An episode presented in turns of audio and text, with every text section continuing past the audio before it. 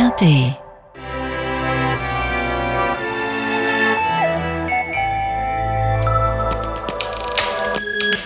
Ein unvermeidlicher Gast. Das unvermeidliche Thema. The End. Ein Radio 1 Podcast auf Leben und Tod. Ihr Lieben, die neueste Ausgabe von The End, dem Podcast auf Leben und Tod bei Radio 1. Und wer dieser Tage mit offenen Augen durch die Stadt läuft, wird relativ viele Plakate sehen, die sich mit dem Thema Suizid beschäftigen und wie man im besten Falle präventiv mit Menschen umgehen kann, die eventuell vorhaben, sich das Leben zu nehmen. Und wir versuchen auch hier dem Ganzen einen, einen Platz zu geben und äh, dementsprechend seid einmal gewarnt. Wir reden heute über Suizid, aber auch, weil ich, wie ich auch von meinem Gast weiß, ganz fest davon überzeugt sind, dass das Wichtigste ist, zu reden, darüber zu reden und aufzuklären. Herzlich willkommen, Anja Reich. Hallo. Anja, wer deinen Namen noch nicht kennt, du bist Journalistin bei der Berliner Zeitung. Genau. Hast wie viele Bücher schon geschrieben? Das weißt du besser als ich. Mm, ich glaube drei oder vier. Soll ich nochmal durchzählen? Zähl mal durch. also, ich habe ein Buch zusammengeschrieben mit meinem Mann äh, Alexander Osang über den 11. September.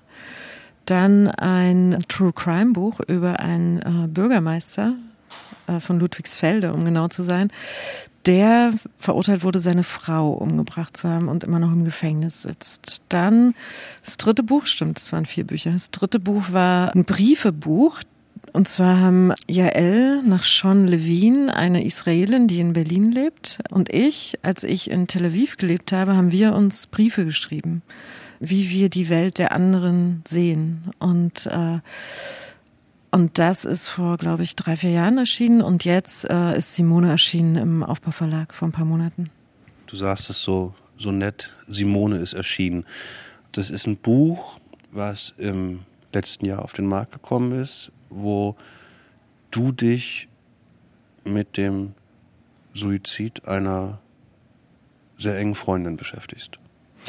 Genau, also sozusagen mit dem Verschwinden meiner Freundin, weil ich manchmal gar nicht so richtig sicher war, ob Suizid war. Es gab einfach so viele Fragen nach ihrem Tod und ich habe so lange gebraucht, um mich diesen Fragen überhaupt anzunähern, um mir die überhaupt stellen zu können.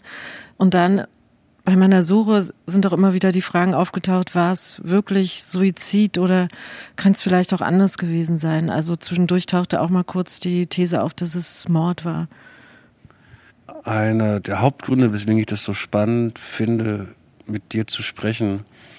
Viele Sachen, die du beschreibst in dem Buch, sind für mich so stellvertretend für, für Erlebnisse, die ich immer wieder von Menschen höre, die Suizid im nahen Umfeld erlebt haben.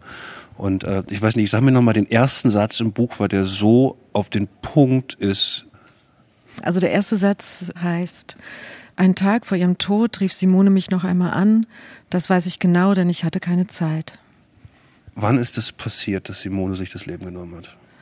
Das war im Oktober 1996 und ähm, und es war so ein Tag, der sowieso, also der Tag davor war ziemlich verrückt. Äh, der war so besonders äh, in meinem Leben, weil da mein Sohn Geburtstag hatte und auch mein Vater.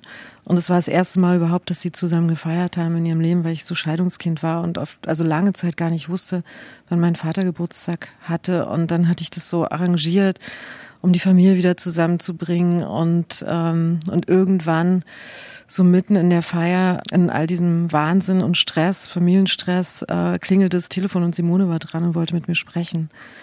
Und ich wusste da natürlich nicht, dass es irgendwie der letzte beziehungsweise vorletzte Anruf von ihr war. Ich habe ihr irgendwie gesagt, ähm, ey Simone, wir feiern hier gerade Geburtstag und vielleicht, hinterher habe ich immer gedacht, habe ich ihr noch gesagt, sie kann, sie kann ja später nochmal vorbeikommen. Es wäre theoretisch möglich, dass ich es gesagt habe, aber ich weiß es nicht mehr genau und und dann am nächsten Tag hat sie mich nochmal angerufen und da ähm, war ich auf Arbeit, an der Redaktion. Es war nachmittags, ich habe irgendwie einen Text geschrieben und sie hat mich gefragt, ob ich zu ihr kommen kann. Und ich hatte, habe ihr gesagt, du Simone, ich bin irgendwie hier auf Arbeit, habe jetzt keine Zeit, geht es irgendwie auch ein anderes Mal. Genau, und dann zwei Stunden später war sie tot. Das weißt du, warum so genau? Weil mich ihr Bruder dann angerufen hat, ähm, die Polizei ähm, hat irgendwie sich das Telefon von ihr angeguckt und hat so drei letzte Nummern gesehen, die gewählt wurden. 96 heißt, da gab es schon Handys, ja. Ja, aber sie hatte kein Handy, das war auf ihrem Festnetz. Äh, und eine davon war meine Nummer. Und, und den Bruder kannte ich von früher, ich war mal mit dem zusammen. Über den habe ich auch Simone kennengelernt. Ja, und der hat mich dann angerufen und ich habe mich gefreut, ihn mal wieder zu hören. Und dann hat er gesagt, Mone ist tot. Und dann hat er mir gleich so Fragen gestellt ähm, in meiner Erinnerung. Also ich glaube, und die Erinnerung ist ziemlich gut, weil solche besonderen Ereignisse, die vergisst man jetzt nicht so schnell. Ähm, und er hat mir gleich so konkrete Fragen gestellt, so was hat sie gesagt und wie war sie drauf und weißt du was, was sie gemacht hat und und so. Der war auch also der hat Kriminalistik studiert und äh, er klang in dem Moment auch so ein bisschen wie so ein Kriminalist. Nimm mich mal mit. Wie habt ihr beide euch kennengelernt, Simone und du? Durch den Ex-Freund von dir? Genau. Das heißt, wie alt wart ihr da, als ihr euch kennengelernt habt? Also ich war gerade noch so 16 und Simone war 15 und äh, und André, ihr, ihr Bruder, war 17, er war so ein Jahr älter. Wir haben uns auf der EOS, der erweiterten Oberschule, also was heute Gymnasium heißt, in Ostberlin kennengelernt, in Lichtenberg. Und der Bruder war so ein Hippie, so ein ganz cooler Typ so Strickpullover und äh, Moped und so. Und wie hießen diese Schuhe? Diese Tremper hießen die. Genau, sowas. Und, äh, und Simone war das Gegenteil. Also er hat mich dann irgendwie mal mit nach Hause genommen zu sich und, und Simone war so, die saß da irgendwie wie so eine Ballerina an ihrem Schreibtisch, so kerzengerade, sehr ernst, auch so ein bisschen fast feindselig mir gegenüber zum Anfang. Ähm, hat mich kaum beachtet. Und ähm, ja, und später, als ich. Da warst du schon die Freundin von ihrem Bruder. Da war ich Bruder. die Freundin und okay. sie war eifersüchtig. Ähm, sie hat ihren Bruder über alles geliebt. War der Mensch, der ihr irgendwie am allernächsten war. Und dann habe ich sie immer mal, also besser kennengelernt. Und dann habe ich so eine andere Seite auch von ihr kennengelernt, dass sie, sie konnte ziemlich exzentrisch sein. Also so alleine von den Klamotten her. Was, was für einem Haushalt kam die? Also ihr seid Lichtenberger Kinder. Genau, heißt. ich komme vom Nöllnerplatz. Also da waren so Alt- und Altneubauten, wie es damals hieß. Jetzt würde man Bauhaus sagen. Ich kam eher so aus der alten Welt, so mit dem Konsum und der Drogerie und dem Bäcker der kleinen Bibliothek und so und Bushaltestelle und ähm, und Simone kam aus dieser Welt so DDR Neubauviertel mit Clubgaststätte, Jugendclub, ähm, Dienstleistungswürfel, Schwimmhalle, ähm, Wohnung mit Durchreiche. Wohnung mit Durchreiche auf jeden Fall und ich fand es ganz großartig. Ähm, also sie wohnte direkt neben unserer Schule, aber da haben wir uns dann noch gar nicht kennengelernt. Sie, sie zog dann so ein bisschen weiter und ich musste immer anreisen, so in dieses Neubauviertel aus meiner alten Altbauwelt und habe all die, die da gewohnt haben, wahnsinnig beneidet, was man sich heute gar nicht mehr so richtig vorstellen kann. Aber ich fand irgendwie DDR-Neubauviertel toll. Also ich erinnere mich auch noch, als ich nach Berlin gezogen bin, fließend warm Wasser in einem Neubaugebiet mit netten Leuten im Haus. Ich fand das auch phänomenal. Wo hast du denn gewohnt? Erste Berlin-Station war Marzahn, Arnsfelde, richtig draußen. Und das war Elite, ne? das, war, das war toll. Mhm. Wann und wie ist dann aus dieser Frau, die in dir, die böse Anja, die ihren Bruder verführt, wann ist dann daraus jemand geworden, der deine Freundin war? Also ich glaube, dass es dann war, als, also so ein Jahr später, dann musste André zur Armee. Und wir haben ihn eigentlich beide wahnsinnig vermisst, also Simone und ich gleichermaßen. Und in meiner Erinnerung stand sie dann irgendwann auch vor meiner Tür und sie kam in der Zeit und ich glaube auch später, sie kam immer irgendwie auch mit Geschenken. Simone war Geschenken. mit Geschenken. Die war wahnsinnig großzügig irgendwie. Die Eltern waren Ärzte, so Ärzte, die gleichzeitig so ein bisschen im Staatsdienst waren. Also die Mutter hat im Ministerium des Inneren als Zahnärztin gearbeitet. Der Vater war Chefarzt für Gynäkologie im Polizeikrankenhaus. Und die hatten ziemlich gute Beziehungen, weil sie Patienten hatten, die alle irgendwie wichtig waren und, und auch wieder Beziehungen hatten. Und, und Simone lebte dadurch so ein bisschen auch in so einer anderen Welt, also vom Konsum her.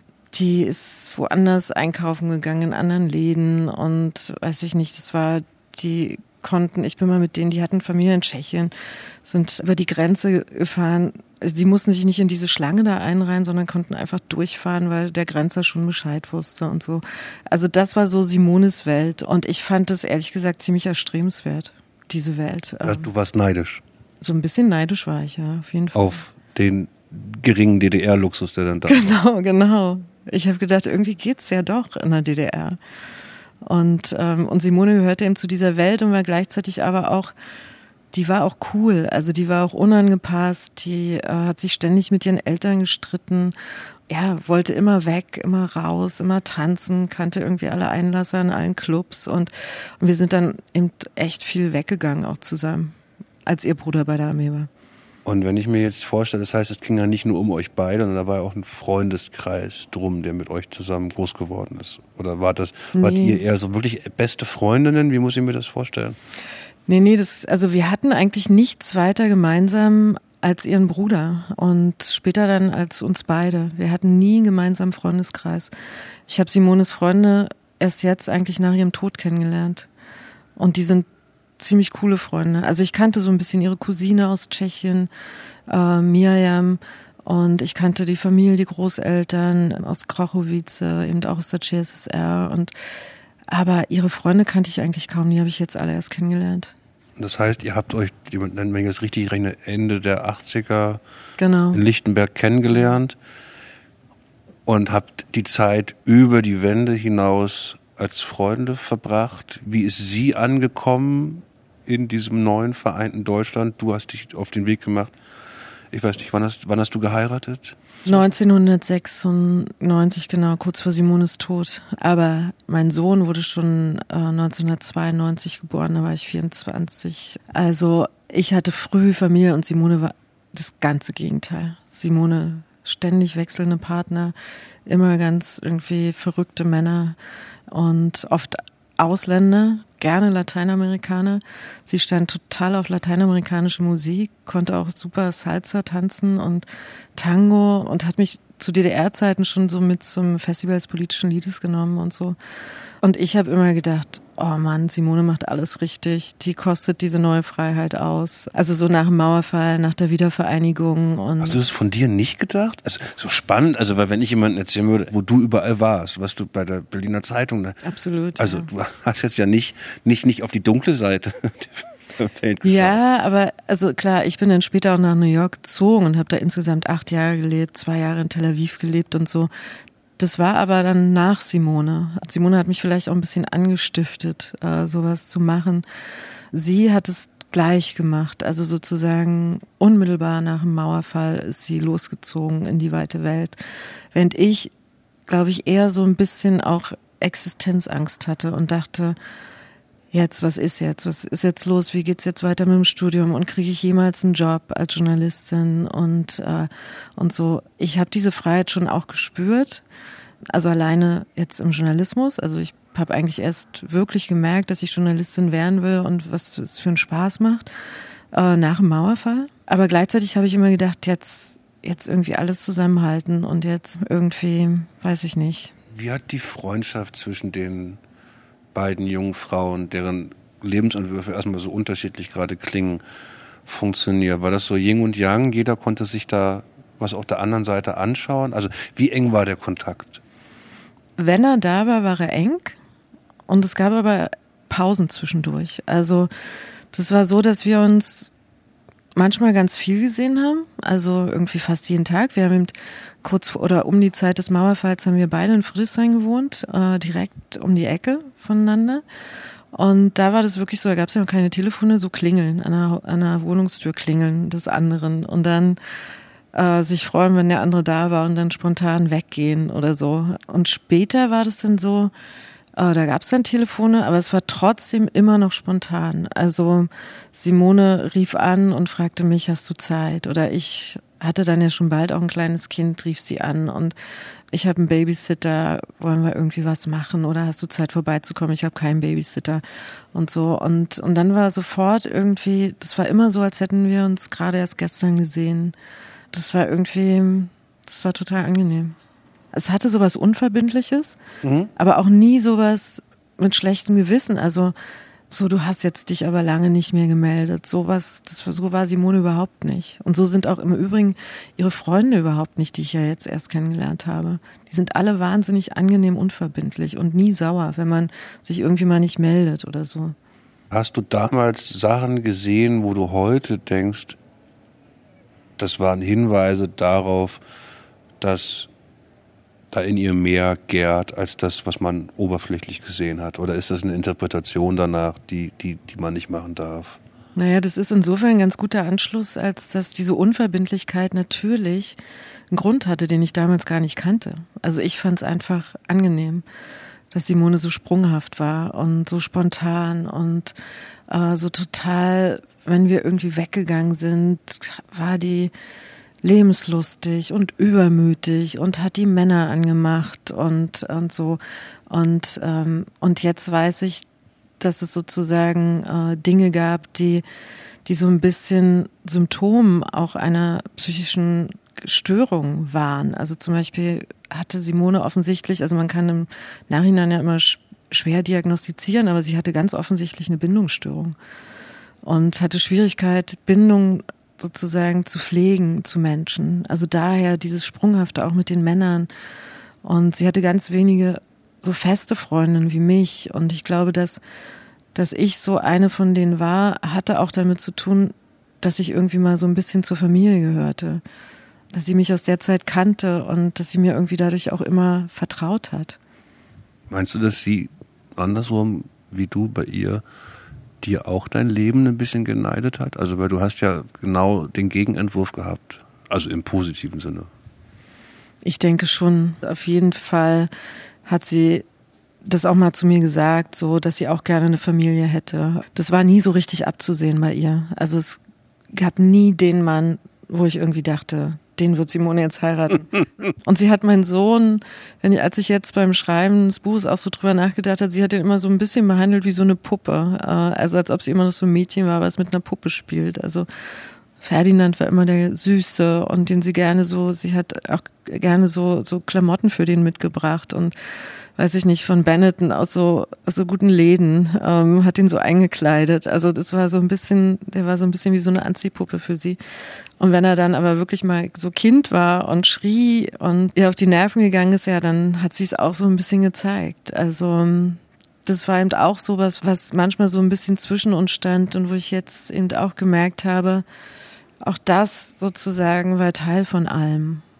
Was mich interessiert nochmal ist auch, 1996 nimmt sie sich das Leben, ja. Du hast davon erfahren und da hast du dann versucht im Rückblick nach Indizien zu suchen, dass du hättest was erkennen müssen? Ja, klar. Unbedingt. Und das Problem war so ein bisschen, dass ich, ja, das Problem ist so ein bisschen die Erinnerung auch. Also ich habe mich genau an den Tag erinnert und den Tag davor. Ähm, und davor, die Wochen und Monate, da war ich wahnsinnig mit mir selbst beschäftigt. Ich habe schon gesagt, ich habe geheiratet, ich habe einen neuen Job angefangen. Ich hatte dann schon einen Sohn. Ich habe echt viel gearbeitet in der Zeit und hatte nicht mehr so viel Zeit für Simone. Und es gab so Sachen, die, an die konnte ich mich ganz genau erinnern, nämlich, dass Simone mich mal angerufen hat, äh, nachts, also vielleicht so um zehn, halb elf und mich gefragt hat, ob ich zu ihr kommen kann. Sie ist da irgendwo im Friedrichshain beim Freund und der will ihr was antun und sie hat Angst und sie steht unten auf der Straße. Und dann bin ich zu ihr gefahren, hab sie dann auf der Straße getroffen, bin dann mit ihr hochgegangen und ich fand den Mann nicht besonders gefährlich. Also der hatte so ein Küchenmesser in der Hand, weil er gekocht hat und Simone hat dann gesagt, dieses Messer und so und sie ist dann schnell äh, hat dann ihre Sachen genommen und dann sind wir runtergegangen und dann wusste sie nicht mehr, wo ihr Auto steht und, und so. Also sie hatte, was, wie ich jetzt weiß, eine Panikattacke und ähm, vielleicht auch so bisschen was Psychotisches. Und ich habe sie ja noch nach Hause gebracht, also bin dann so hinter ihr hergefahren. Und dann hat sie gesagt, am nächsten Tag fährt sie zu ihren Eltern. Wir haben dann telefoniert und, und sie schien dann wieder okay zu sein. Sie hatte zum Schluss zwei oder drei Therapeuten und ich dachte, sie ist in guten Händen. Sie hat die Eltern, die haben zwar dann weit weg gewohnt im Westen, weil die beide ihre Arbeit verloren hatten nach der Wende. Aber sie schien eigentlich ganz gut aufgehoben zu sein. Und dann schien es eben auch so, als würde es ihr gut gehen. Also Simone sah so wahnsinnig toll aus und sie konnte, wie ich jetzt weiß, ihre Gefühle nicht richtig zeigen. Sie war unfähig sozusagen. Sie hat immer eigentlich, sie stand vor der Tür und hat gestrahlt und hat erzählt. Und sie konnte diese Ängste, diese Nöte, diese wahnsinnige Unruhe, die sie gespürt haben muss, die hat sie nicht gezeigt, konnte sie nicht zeigen.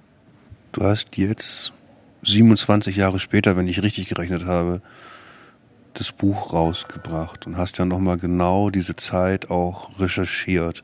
Konntest du da im Austausch mit den Menschen, wo du recherchiert hast, mehr erfahren über diese Zeit vor dem Suizid? Ja, ja, auf jeden Fall. Also ich habe mit ihren Freundinnen und Freunden gesprochen und die konnten sich an den letzten Sommer ganz gut erinnern. Aber was ich vor allem hatte, waren eben äh, Tagebücher, weil die Eltern von Simone, als ich irgendwie angefangen habe mit meiner Suche, also ich habe immer mal wieder Anlauf genommen, diese Fragen zu stellen, die ich hatte und ich habe immer gemerkt, es ist noch zu früh. Aber irgendwann habe ich mit ihrem Bruder gesprochen und der hat mir gesagt, dass seine Eltern irgendwie gerade dabei sind, Simones Sachen so wegzuwerfen, auszusortieren. Und wenn ich irgendwas davon haben will, dann soll ich mich beeilen und ähm, soll dann mal zu ihnen gehen. Und dann haben, war ich bei den Eltern, die haben mir so einen Plastiksack mit so aus dem Keller geholt mit Simones Tagebüchern, ihren Zeugnissen, ihren Kalendern, alles, was sie so aufgehoben hatten. Und ich habe das meiste davon mit nach Hause genommen und hatte dann sozusagen Simones Mitschriften aus der Zeit. Das war total wichtig, weil ich das dadurch sehr, sehr genau rekonstruieren konnte, was passiert ist, kurz vor ihm Tod, aber auch zwei Jahre zuvor zum Beispiel. Und, und insofern hat es dann doch eine gewisse Logik ergeben. Also man kann richtig nach, oder ich konnte dann so nachvollziehen, wann es eigentlich losging, ernst zu werden, wann es eigentlich alles noch so okay war und normal und irgendwann kippte das dann aber. Und, und da hat mir Simone am Ende eben selbst geholfen. War das für dich wichtig, um auch vielleicht weniger Schuld zu spüren, zu verstehen, ab einem gewissen Punkt gab es so, einen, so einen Punkt, wo man nicht mehr zurück konnte? Oder wie meinst du das? Ja, das beides. Also einerseits hatte ich natürlich Schuldgefühle, also weil sie mich zweimal angerufen hatte, weil sie mich zweimal gefragt hatte, ob ich zu ihr kommen kann und ich hatte beide Male keine Zeit. Also das war diese Frage, was wäre gewesen, wenn, die hat mir keine Ruhe gelassen. Und, und das ist, glaube ich, das also so, so ein Suizidforscher hat gesagt, so das klassische Schuldgefühl, was alle Hinterbliebenen irgendwie so mit sich rumtragen. Und gleichzeitig war es dann aber eben auch meine journalistische Neugierde. Also ich bin total neugierig. Ähm, ich will immer, eigentlich will ich immer alles wissen. Ich kann Geheimnisse nicht leiden. Und Simones Tod oder die Umstände ihres Todes waren eben auch ein großes Geheimnis, weil keiner darüber gesprochen hat. Also ihre Eltern haben irgendwie nicht darüber gesprochen. Also immer, wenn ich den Bruder gefragt habe, der konnte nicht mal ihren Namen sagen und er hat gesagt, in ihrer Familie wird nicht mehr über Simone gesprochen. Und das war dann auch nochmal so ein Anreiz für mich als Freundin, aber eben auch als Journalistin oder als jemand, der immer alles wissen will, nachzuforschen, was ist passiert. Du hast gerade was gesagt, dass in den Jahren seit 96, dass das passiert ist, du ein paar Mal das Gefühl hattest, du müsstest jetzt anfangen, äh, mit, mit dem Handwerkszeug, was du hast, um die Welt zu verstehen, nämlich dem Journalistischen daran zu gehen und meintest, das hat sich zu früh angefühlt. Was meinst du damit? Die Reaktion von den anderen, wo du angefangen hast zu fragen, oder hat es sich für dich noch zu früh angefühlt? Also ich habe manchmal so mit Freunden drüber gesprochen. Also in New York zum Beispiel. Ich habe dann, also bin nur kurz, also so zwei, drei Jahre nach Simones Tod äh, nach New York gezogen mit meiner Familie. Und da ging es immer irgendwie immer besser, hatte ich den Eindruck. Ähm, ist dir besser? Nee, da ging es besser, darüber zu reden. Das war einfacher, darüber zu reden. Und das hat mir auch geholfen. Also äh, die New Yorker sind auch neugierig, finde ich. Die sind nicht so verschämt, die reden über alles, die diskutieren alles. Es ist irgendwie, ich weiß auch nicht, die Gesprächskultur ist eine andere, die Diskussionskultur ist eine andere. Und man kann irgendwie mehr Dinge aussprechen. Und da fiel es mir leichter, das auszusprechen. Meine Freundin hat sich das Leben genommen und ich weiß nicht warum und ich habe Schuldgefühle und ich würde gerne rauskriegen und so. Also in Berlin habe ich es manchmal so getestet, auch bei Kollegen, um so zu sehen, wie die Reaktionen sind. Und die waren manchmal, war so Interesse da und oft aber eben auch so, naja, redet man jetzt darüber und ja, tut mir leid. Also auch so dieses Unvermögen damit umzugehen, also nicht zu wissen, brauche ich jetzt Beileid oder was will die jetzt eigentlich? Und das war eben ganz stark zu spüren, als ich mich dann zehn Jahre nach Simones Tod das erste Mal mit dem Bruder getroffen habe, der damals, André, ne? André, genau, der völlig fertig war. Immer noch. Ja, also der hat mir dann später jetzt beim. Also von, von der Geschichte mit Von der Geschichte, der naja, der hat eben auch nach der Wende, der war, hat Kriminalistik studiert, hat seinen Job verloren. Der war alleine irgendwie dann, also Simone hat ihm wahnsinnig viel bedeutet. Der Tod hat ihn völlig umgehauen. Und seine Eltern waren weit weg und er hat die Wohnung ausgeräumt. Der hat ganz, also hat viel getrunken danach, hat total ungesund gelebt, hat sich so in Alkohol geflüchtet, ist dann nach Tschechien gezogen, bloß weit weg, bloß alles vergessen. Ich habe jetzt bei den Gesprächen mit ihm dann auch gemerkt, dass bestimmte Sachen, an bestimmte Sachen komme ich bei ihm nicht ran die sind irgendwie da, aber da ist wie so eine Grenze, so eine Schranke, die kann man nicht überwinden. Also die konnte ich dann auch nicht überwinden. Ich hatte immer den Eindruck, er weiß eigentlich viel mehr, als er mir sagt, aber er kann es mir nicht sagen. Was meinst du damit? Was, was hat er gewusst, was oder hast du Ideen, was er gewusst haben könnte, was er sich nicht traut zu sagen? Also Erlebnisse, die sie zusammen gehabt haben oder, oder Ideen, was passiert ist? Ja, er hat ja nach nach Simones Tod hat er die Wohnung ausgeräumt. Und ich meine, das muss so krass gewesen sein. Und nur wenige Tage nach ihrem Tod, weil die Eltern irgendwie musste, das sind eben praktische Menschen, um es mal so zu sagen, die, da muss immer alles ganz schnell gehen, immer alles aufgeräumt werden und aussortiert werden. Und, und die Wohnung, also die haben, also praktisch, glaube ich, zwei Tage nach dem Tod, da waren die noch in Berlin, die Eltern mussten dann schnell zurück zu ihrer Arbeitsstelle haben sie schon auch Simone ganz schnell abgemeldet bei der, an der Freien Universität, wo sie gearbeitet hat. Und da wurde nicht mal danach gefragt, warum sie da abgemeldet wurde. Sie hat da sieben Jahre studiert und keine Frage. Und, und genauso war das mit dem Aufräumen der Wohnung. Wenn ich mir das vorstelle, dass André da alleine in dieser Wohnung war und alle diese Sachen durchgegangen ist von Simone, also muss er wahnsinnig erfahren haben. Und er war Kriminalist. Also, und ich glaube, das hat ihn einfach emotional komplett überfordert äh, bestimmte Sachen zu sehen, zu sagen. Ich erinnere mich auch, dass er mir unmittelbar nach Simones Tod gesagt hat, dass in ihrem Tagebuch was fehlt. Und das war auch so ein Anreiz für mich. Ich wollte immer wissen, was da in dem Tagebuch gefehlt hat, Seiten, die im Tagebuch gefehlt haben. Und daran konnte er sich jetzt nicht mehr erinnern. Und er hat gesagt, ich, er weiß nicht, wovon ich spreche. Und hast du jetzt in der Recherche in den Sachen Sachen gefunden, die für dich so Missing Links oder fehlende Stücke waren? Ja, auf jeden Fall. Wobei ich auch weiß, das merkt man auch den Tagebüchern an, dass Simone nicht alles geschrieben hat, äh, was äh, sie bewegt hat. Also sie macht manchmal Andeutungen, die ich jetzt deuten kann in Verbindung mit den Interviews, die ich geführt habe. Mit den Freunden. Oder? Mit den Freunden, genau. Aber manchmal sind da eben doch Lücken. Und auch dieses Wissen, Früher, also als sie noch zu Hause gewohnt hat, musste sie damit rechnen, dass ihre Eltern auch das Tagebuch lesen oder die Tagebücher. Und die Tagebücher, die sie zurückgelassen hat, da musste sie im Prinzip ja auch damit rechnen, dass sie jemand liest. Und da war es auch ganz interessant, dass die Mutter mir dann später noch, ich glaube, da war das Buch schon fertig, hat sie mir erzählt, dass ein Nachbar gesehen hat, dass Simone vor, kurz vor ihrem Tod, da gab es so in diesen, Simone hat in so einem Zehngeschosser gewohnt, so ein DDR-Hochhaus. Und da gab es so diese Müllschlucker so auf den Etagen. Und Simone ist immer so zu dem Müllschlucker gegangen, immer hin und her von ihrer Wohnung und zurück und hat Sachen entsorgt. Und das ist natürlich auch ein Zeichen dafür, dass sie, ja, dass sie darüber nachgedacht hat. Also, dass es jetzt keine ganz spontane Handlung war. Oder sie wollte eben genau wie ihre Mutter, kann man, habe ich eben auch gedacht, die Mutter, die immer aufräumt, entsorgt, immer Ordnung schafft, äh, das kann natürlich auch sein, dass sie so drauf Hat sie grade. denn sowas wie einen Abschiedsbrief hinterlassen? Also gibt es irgendwas, was sie bewusst dagelassen hat für Menschen? Nee, gar nicht. Also die Wohnung sah so aus, als wäre wär sie bloß mal kurz rausgegangen, einkaufen und würde irgendwie in einer halben Stunde wiederkommen. Weil irgendwie, glaube ich, der Tee war warm und ihre Nähmaschine stand da und äh, war jetzt nicht besonders aufgeräumt. Ähm, das war nicht so, als hätte sie da vorher noch so, ja, alles so hinterlassen, wie es dann ihre Angehörigen oder die Polizei, weiß ich nicht, finden soll, sondern das muss eine relativ spontane Entscheidung dann doch gewesen sein.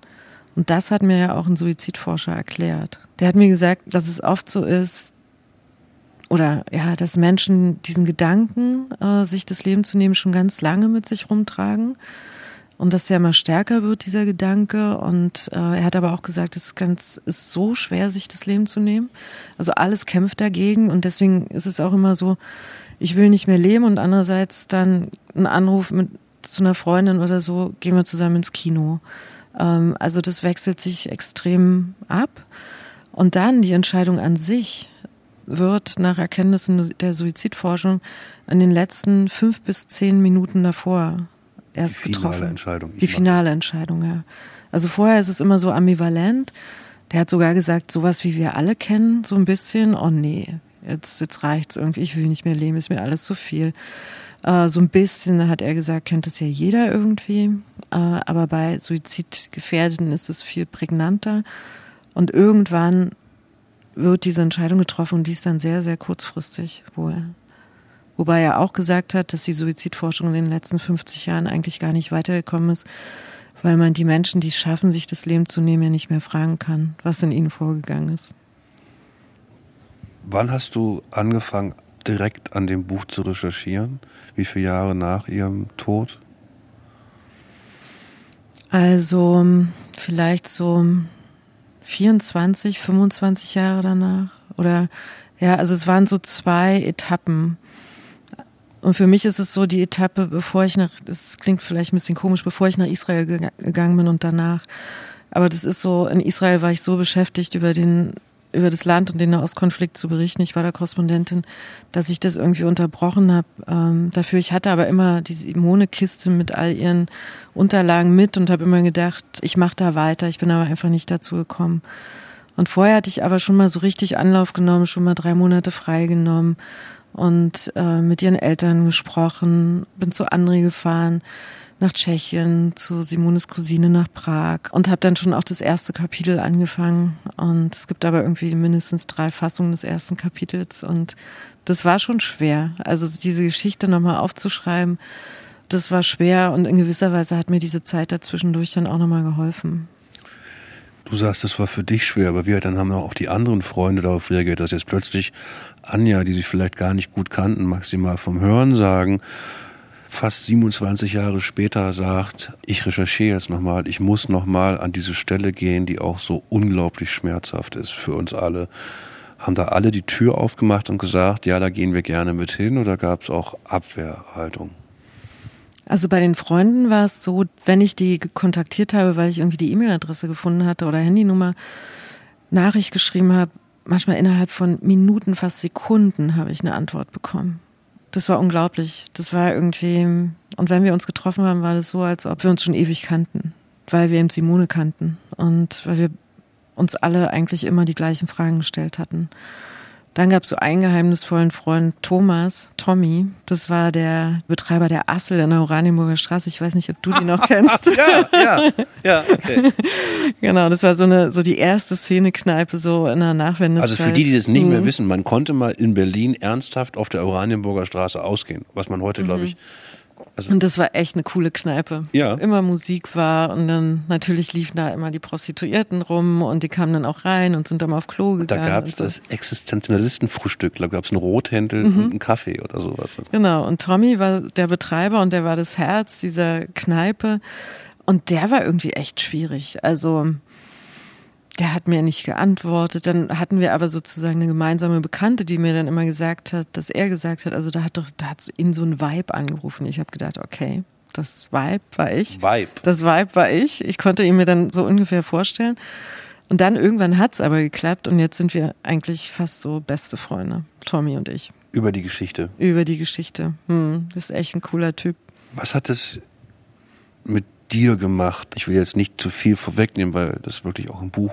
Du bist ja auch tief in ihre Kindheit und auch in die Familiengeschichte eingestiegen.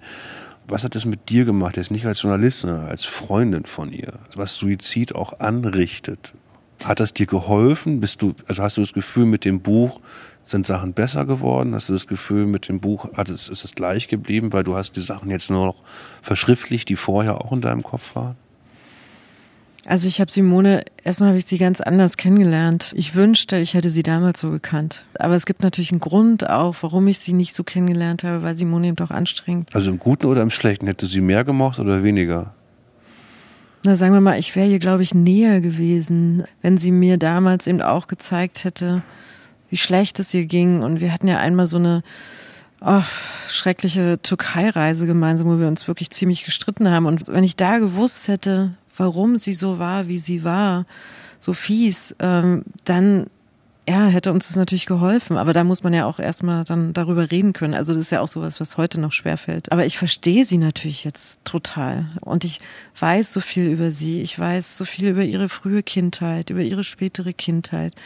Ich weiß zum Beispiel, dass sie in einer Wochenkrippe war. Diese Einrichtung, wo man mit sieben Wochen irgendwie hingekommen ist als Baby und Montag abgegeben wurde, Freitag wieder abgeholt wurde und also wo man über, muss man einfach mal erklären, wo man über Nacht geblieben Genau, über ist. Nacht, die ganze Woche. Äh, gab's, ja. bis wann gab es das in der DDR? Es gab sogar bis 91 oder so, ähm, wurde aber schrittweise abgebaut. Also äh, als Simone in der Wochenkrippe war, war das so die Hochzeit. Also so Simone ist ja 1969 geboren und das, da gab es irgendwie ziemlich viele und oft interessanterweise von so wirklich aus guten Elternhäusern, die Kinder waren in Wochenkrippen. Also wo die Eltern zum Beispiel Ärzte waren und Ärzte wurden gebraucht, weil es gab immer Ärztemangel in der DDR und so. Das ist auch sowas, was ich gelernt habe. Und so viele, also dass so viele Menschen erzählen mir jetzt plötzlich, dass sie in der Wochenkrippe waren. Und, ähm, Weil man einmal, äh, zur, ich kenne das aus meiner Familiengeschichte, dass mit der heutigen Brille natürlich klingt Wochenkrippe schlimm, aber das war damals, war einfach die Idee, der Staat übernimmt die Erziehung unserer Kinder mit und unterstützt Und die uns. Frau kann arbeiten. So, ja. Mhm. Also es war keine böse Idee dahinter, sondern das war, wie können wir das Beste draus machen? Und hat, glaube ich, in der Situation auch niemand als ich gebe das Kind weg, sondern wie kann es bestens funktionieren wahrgenommen, oder? Das war schon auch der Staat, der das gesteuert hat. Also die Menschen sollten arbeiten, auch die Frauen sollten arbeiten.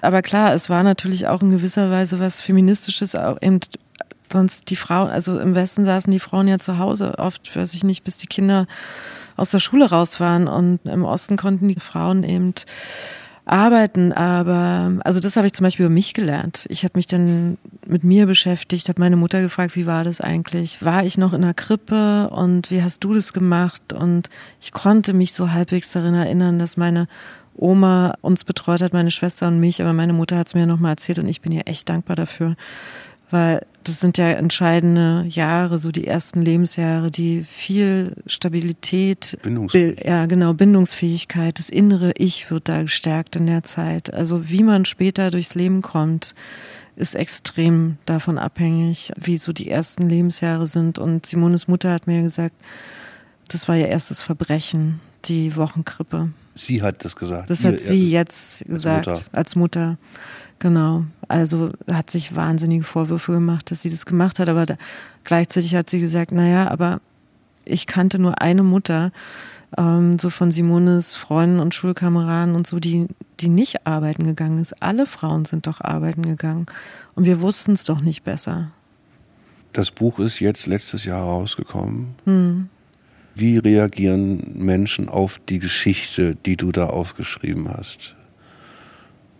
Also so zum Beispiel, wie ich es jetzt schon erzählt habe, dass die zu mir kommen und ihr eigenes Leben erzählen.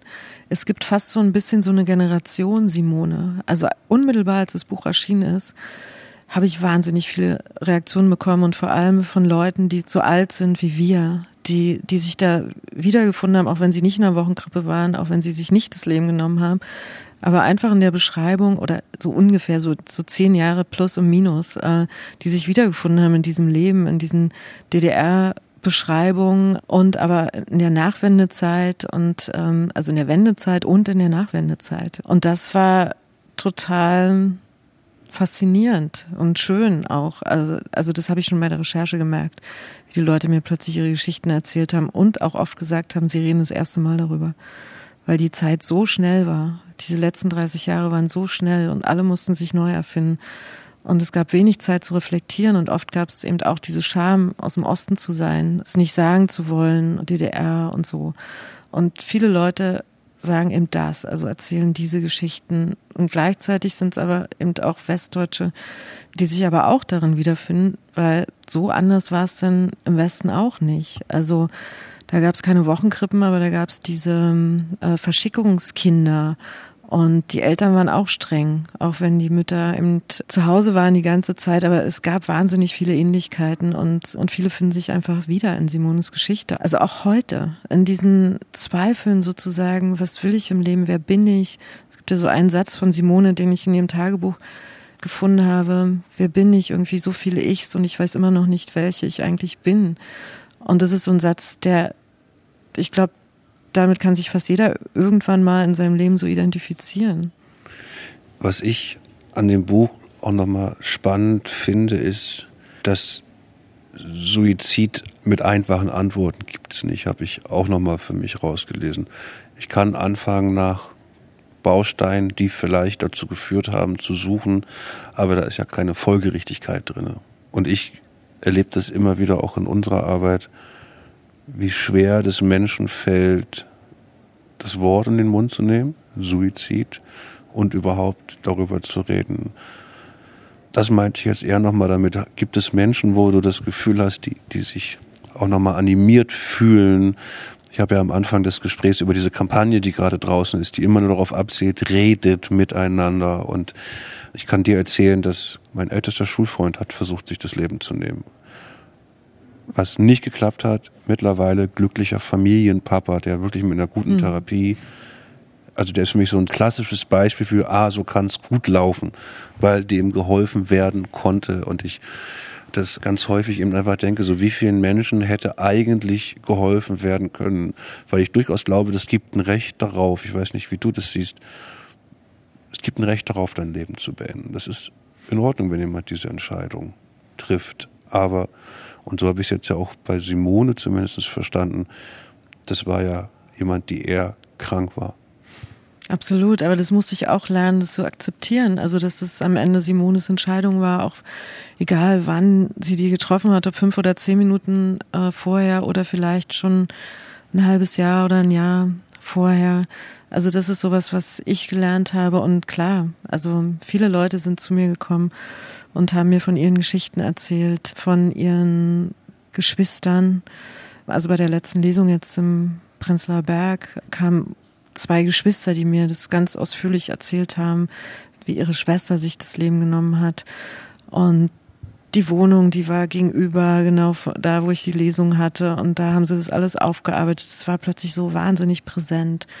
Und eigentlich auf allen Lesungen, die ich habe, kommt jemand danach. Was machen diese Geschichten? Weil ich weiß, dass das auch, also was machen diese Geschichten mit dir, wenn du so intime Sachen zu hören bekommst? Weil du hast ja eine Tür aufgemacht mit deinem Buch, eine Tür zu dir. Da hilft mir natürlich, dass ich Journalistin bin. Ich erfahre ja immer viele persönliche Geschichten, auch in meiner Arbeit. Und ich lasse die schon an mich ran, aber ich versuche natürlich auch Distanz dazu dann zu bekommen. Aber es gibt natürlich auch manchmal nach Interviews, nach unserem jetzt nicht so, aber ich weiß, dass ich, ein, als ich ein Radiointerview gegeben habe, genau an Simones äh, Todestag, auf Radio 1 übrigens, habe ich darüber geredet und sollte mir ein Lied wünschen für Simone. Und das war so ein Zehn-Minuten-Interview und das war total intensiv. Und danach bin ich aus dem Studio rausgegangen und wusste gar nicht so richtig, wo ich eigentlich bin und wie ich jetzt nach Hause zurückkomme. Und das ist manchmal echt schwer. So, das nimmt mich schon mit. Aus der Perspektive von heute, gibt es was, was dir 1996, nachdem diese Nachricht angekommen ist, Simone hat sich das Leben genommen, in den Wochen, Monaten danach, gibt es heute was, wo du sagst, das hätte mir geholfen?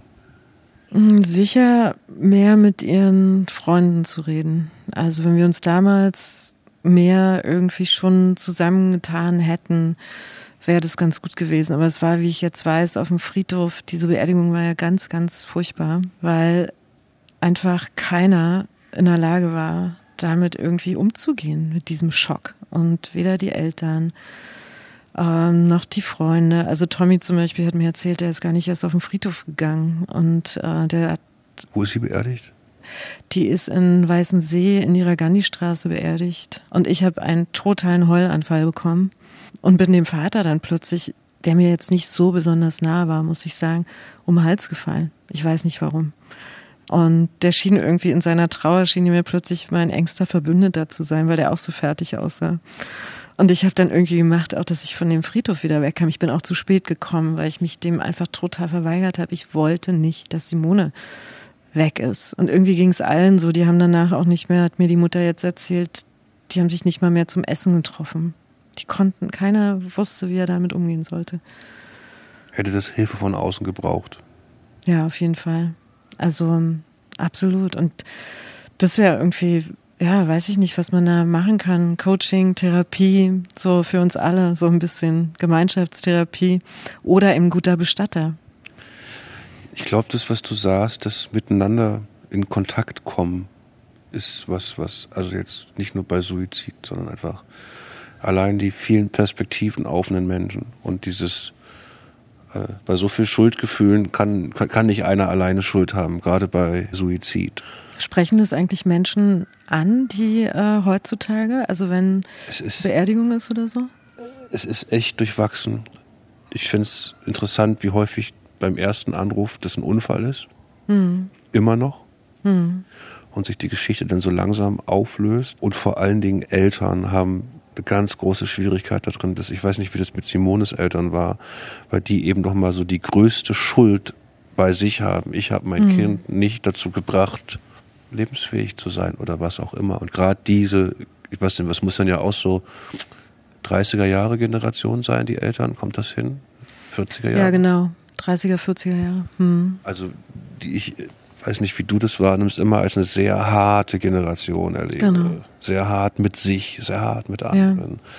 Wenn dann jemand einfach sensibler ist oder eine psychische Disposition hat, äh, eben auf ein, auf ein Feld fallen, wo am Ende eventuell ein Suizid steht. Ja klar, ich meine, so deswegen haben die auch unmittelbar danach irgendwie ja, sich auf die Suche gemacht nach einem Täter. Also ich meine, dieser Anruf von André bei mir diente auch ein bisschen so dieser Spurensuche, dieser kriminalistischen Suche. Es Sie haben gedacht, es hat jemand sie umgebracht? Das war ja, oder dazu verleitet. Okay. Ähm, das kann nicht aus ihr kommen. Genau, das kann nicht aus ihr kommen. Und Simone hat eben wirklich auch, hatte so eine Neigung dazu, so, ja, zum Teil gewalttätige Männer zu lieben. Die fand die attraktiv. Und da war der Verdacht natürlich auch jetzt äh, naheliegend. Also es hätte auch so sein können. Und ähm, ich glaube so richtig, also die Mutter mittlerweile ist damit durch, die weiß, es ist Suizid. Ich glaube, der Vater hat auch diese Suche von mir nochmal so ein bisschen spannend gefunden, weil er damit noch nicht so richtig durch war. Drogen ist auch immer so. Sie muss unter Drogen gestanden haben. Und dass es keine Obduktion gab. Warum gab es denn keine Obduktion? Da hätte man noch feststellen können, dass sie unter Drogen stand. Es gab stand. keine Obduktion. Nee, es gab keine Obduktion. Es wird ja ganz wenig obduziert in der Bundesrepublik, weil das so teuer ist, habe ich jetzt auch gelernt bei meiner Recherche. Und dadurch werden natürlich auch viele Suizide gar nicht so richtig festgestellt. Also es gibt auch Fragen zur Suizidstatistik, wie genau die eigentlich ist. Und ich habe im Sommer diesen Film gesehen, The Whale. Hast du den gesehen? Das ist ja im Prinzip, also es ist ja so ein Brandon, ganz. Der Brandon, der? Ja, so ein ganz dicker Mann, ist die Hauptfigur. Brandon Fraser, ähm, ich weiß gar nicht, glaube ich heißt Weiß der, ich ne? jetzt auch nicht so genau. Wir haben Zeltkino auf Rügen gesehen, mein Mann und ich. Und so ein ganz dicker Mann, der sich im Prinzip zu Tode frisst. Das ist die Geschichte. Und man kann ihn nicht aufhalten. Also eigentlich ist es Suizid. Und danach saßen wir am Lagerfeuer dann vor dem Zelt, Kino, mit so völlig wildfremden Menschen und haben darüber gesprochen. Und der eine redete darüber dann, dass seine Mutter aufgehört hat zu essen und sie ist gestorben. Und der andere hat von, vom Vater erzählt, der im Prinzip, das war auch, also es war ein Tod, der nicht als Suizid galt, aber eigentlich war es Suizid. Und ich glaube, so diese Mischform, dass Menschen sich einfach dem Leben verweigern, das gibt's ja auch ganz oft. Aufgeben. Aufgeben. Also gerade im Alter, das mhm. haben wir häufig, dass da irgendwann eine Entscheidung, glaube ich, getroffen ist. Gerade wenn vielleicht mhm. der letzte Partner weggefallen ist und man wirklich hochaltrig ist. Hat es für dich was geändert, dass das Buch jetzt da ist? Ich persönlich glaube immer nicht so richtig daran, dass Sachen also diese Flanke wird immer da bleiben und wehtun, aber bist du damit einen Schritt weiter gekommen? Du bist ihr näher gekommen. Du hast sie besser verstanden, aber kommst du besser mit der Situation zurecht durch dieses Buch? Ja, also ich habe schon beim Schreiben habe ich mich viel mehr mit dem Tod beschäftigt als je in meinem ganzen Leben. Das war auch echt ein schweres Jahr, muss ich mal sagen. Das war ganz komisch. Also manchmal war es so, als müsste das jetzt alles so sein. Also ein Beispiel ist es, klingt vielleicht so ein bisschen komisch, aber das hat mich echt umgehauen, dass unser Kater überfahren wurde, als ich das Buch geschrieben habe in dem Sommer. Und ich habe wirklich eine Woche lang konnte ich kaum essen. Also weil ich mich auch wieder sehr schuldig gefühlt habe, muss ich sagen. Ich gehe jetzt nicht in die Details, aber ich habe mich sehr schuldig gefühlt und und das, diese Trauer, ich habe so richtig diese Trauer gespürt, während ich also in den letzten an den letzten Kapiteln des Buches gearbeitet habe und ich wusste manchmal gar nicht so richtig, woher diese Trauer kam. Und dieses Zulassen der Trauer ist ja auch was. Das kennt man und kann man ja nicht einfach von Anfang an. Das lernt, also habe ich nie so richtig gelernt. Weil, glaube ich, das ist was, was ich hier schon mehrfach in den Gesprächen gesagt habe. Trauer ist die Antwort, nicht das Problem. Und das ist, glaube ich, was, wenn man mhm. sich das als Mantra immer mal wieder, ich mir selber sage, ich habe das gerade gehabt, ich war auf dem Friedhof bei meiner Oma und habe geheult wie ein kleiner Junge, die ist seit 20 genau. Jahren tot. Genau, Aber, und das muss man erstmal. Und die können. ist da, die ist in ja. und das kommt raus. Und, und das habe ich zugelassen und ich habe dann plötzlich auch gemerkt, dass ich seit Simones äh, Beerdigung nie wieder auf dem Friedhof war. Dass auf ihrem ich, oder auf gar keinem? Nee, auf ihrem. Bei meinen Großeltern, da gehe ich schon hin, äh, auch nicht so gerne.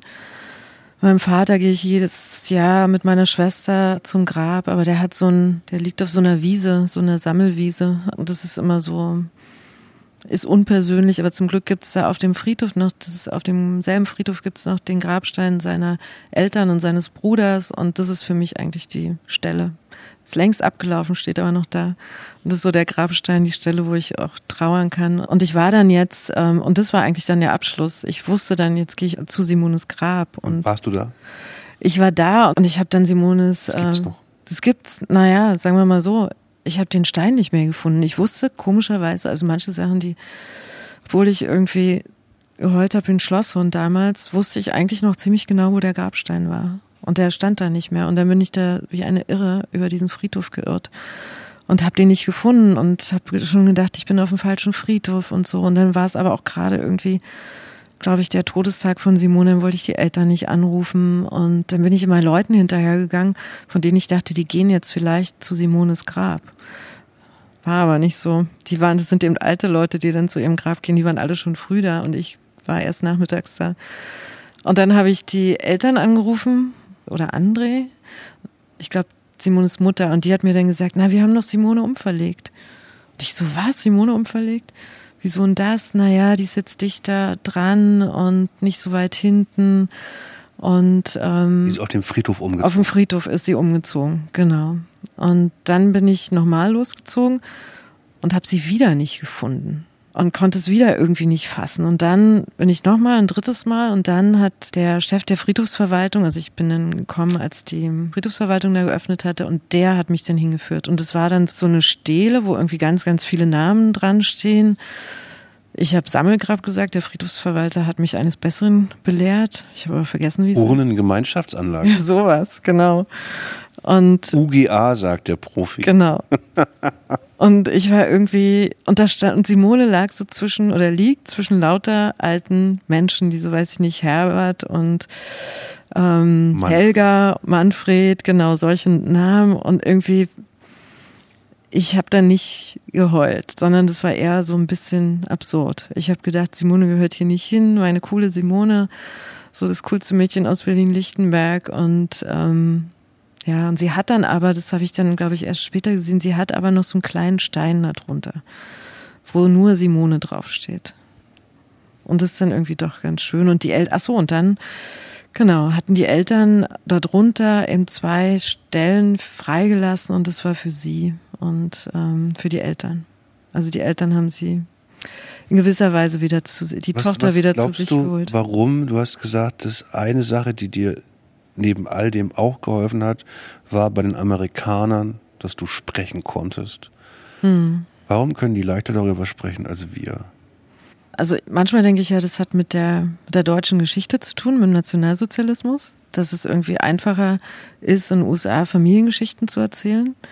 Ah, ja. ähm, Ich weiß nicht, vielleicht hat es mit der deutschen Kultur zu tun. Dass ich glaube, in USA würde es keine Triggerwarnung geben bei so einem Buch. Ich glaube, da wären die Sachen einfach eher ausgesprochen. So, ich weiß auch nicht. Es ist einfach. Es ist übrigens auch in Großbritannien und Israel anders über bestimmte Dinge zu reden. Das merke ich auch als Journalistin, wenn man Interviews führt, die müssen da nicht autorisiert werden. Die Menschen haben nicht solche Angst, Dinge auszusprechen, die sprechen die einfach aus. Also was ich mit meinen amerikanischen Freunden immer wieder habe, ist einfach, die sind einfach näher an, ich muss was machen, damit es meiner Psyche gut geht. Ah, okay. Ja, natürlich. Das fand ich so als Antwort immer das stimmt. interessant, dass ein, ein darüber reden, was Gewohnteres aber die reden ja auch über ihren Sex irgendwie viel offener als die Deutschen. Die reden über alles viel offener.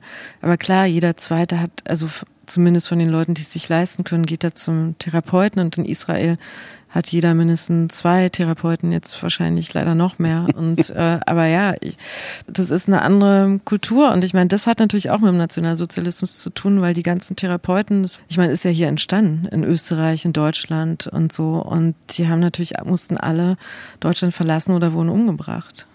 Ich wünsche mir ganz doll, dass natürlich viele Menschen das Buch Simone lesen, dass sie das kleine Denkmal, was du ihr da gesetzt hast, in der Hand haben. Und es ist schön zu sehen, dass du mit deinem Handwerkszeug, Journalismus, mit deiner Trauergeschichte umgehst. Weil das ist sowas, was wir in der Arbeit immer wieder haben. Ne? Zu gucken, wo ist denn das Instrumentarium, was du hast, was du kannst, was dir hilft und wie lange das dauert. Ne? Also die ist 27 gewesen, als sie sich das Leben genommen hat. Ja.